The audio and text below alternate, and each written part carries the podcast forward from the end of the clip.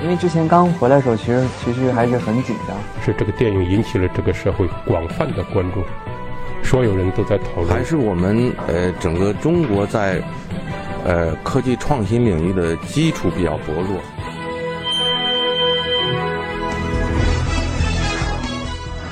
影响有影响力的人，中国新闻周刊。欢迎收听《中国新闻周刊》。本期我们要分享的文章：辛玉坤边界地带的游历与冒险。与中国院线中那些色彩鲜艳、塑料感十足的主流商业片相比，辛玉坤的作品总有着不合时宜的粗粝与真实。但他仍然相信自己的作品与讲述方式可以与这个时代的大多数观众呼应。他并不想在地下状态里停留太久。他的视域里走在前面的是朴赞玉。昆汀·塔伦蒂诺和克里斯托弗·诺兰。文章主笔刘远航。宣布结果的时刻终于到来，他坐在观众席的正中间位置，两边都是入围电影节的年轻同行。终于，他听到了自己的名字——辛玉坤，最佳导演。这是最想拿的奖。他从座位上起身，像是走了很远的路，终于从座位席走出来。他来到舞台的中间，灯光打在身上，感觉有点炫目。向下望过去，什么也看不到。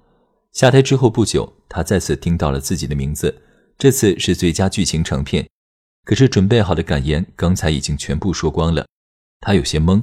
幸好这次制片人也在台上说了很多。辛宇坤再次感谢了一下家人，便下台了。这是二零一四年第八届西宁 FIRST 青年电影展颁奖礼上的一幕。辛宇坤的第一部长片《新迷宫》获得了三项提名。最终拿到了当晚两个分量最重的奖项。这一年，辛玉坤正好三十岁，他感觉自己搅在了一种复杂的情绪中。直到电影制作完成，他也不知道自己的创作能有什么结果。影展的截止日要到了，辛玉坤决定试一试。我想这是能抓住的最后一根稻草了。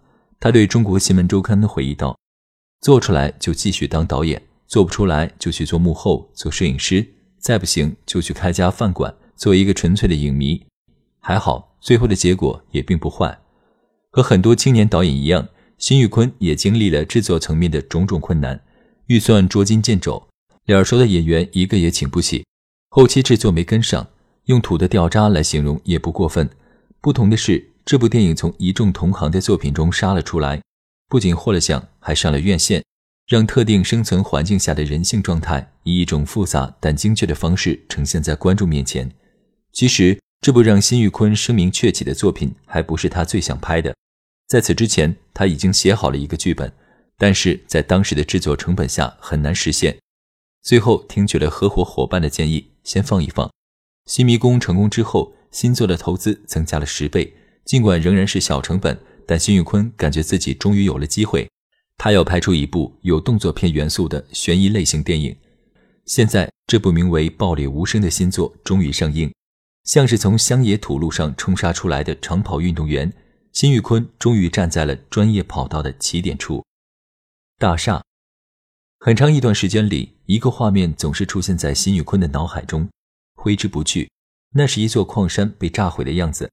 高中军训的时候，不远处就有一座山，他听到了炸裂的声音，但并没有看到崩塌的过程。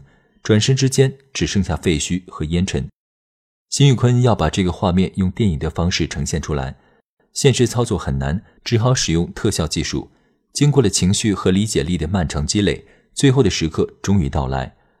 整个过程缓慢的如同静止了一样，浓烟升起，矿山倒下，主人公站在屏幕的一角，没有回头。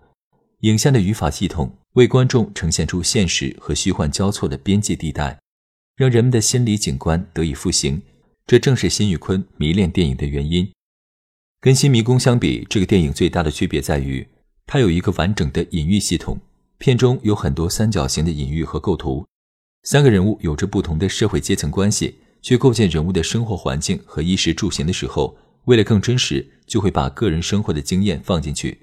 辛玉坤对中国新闻周刊说道：“为了拍摄这部电影，辛玉坤带着团队回到了内蒙古包头市，这是他的家乡。”新世纪伊始，城市周围地区开始了采矿的热潮，整个地区的人变得很浮躁，出现了很多稀奇古怪的事情。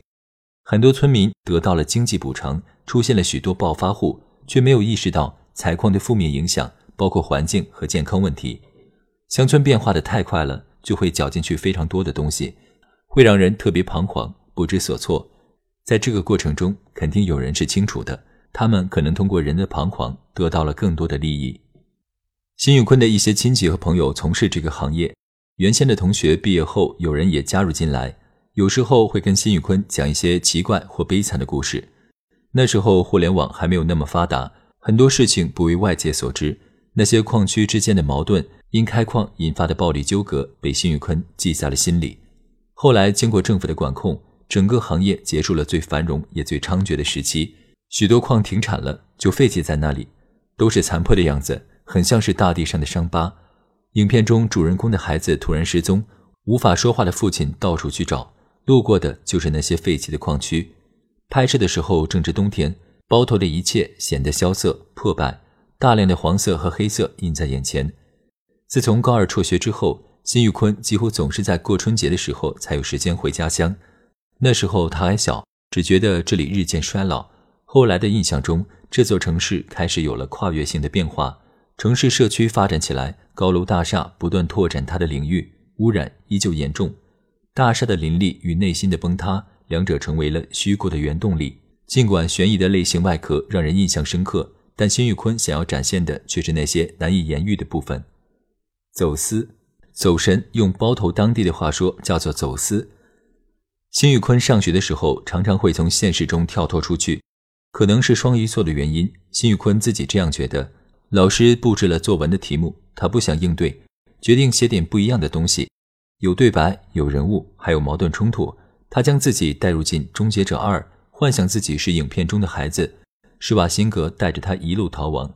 除此之外，辛宇坤又加入了一些新的元素，跟作文的主题产生了关联。老师看完之后觉得挺有意思，让他多写写。他觉得，如果要说对电影和虚构有什么缘起的话，这也许可以算是一例。但总的来说，辛宇坤的成绩不是很好。到了高一暑假的时候。辛玉坤意识到自己可能没办法通过高考上一所好的大学。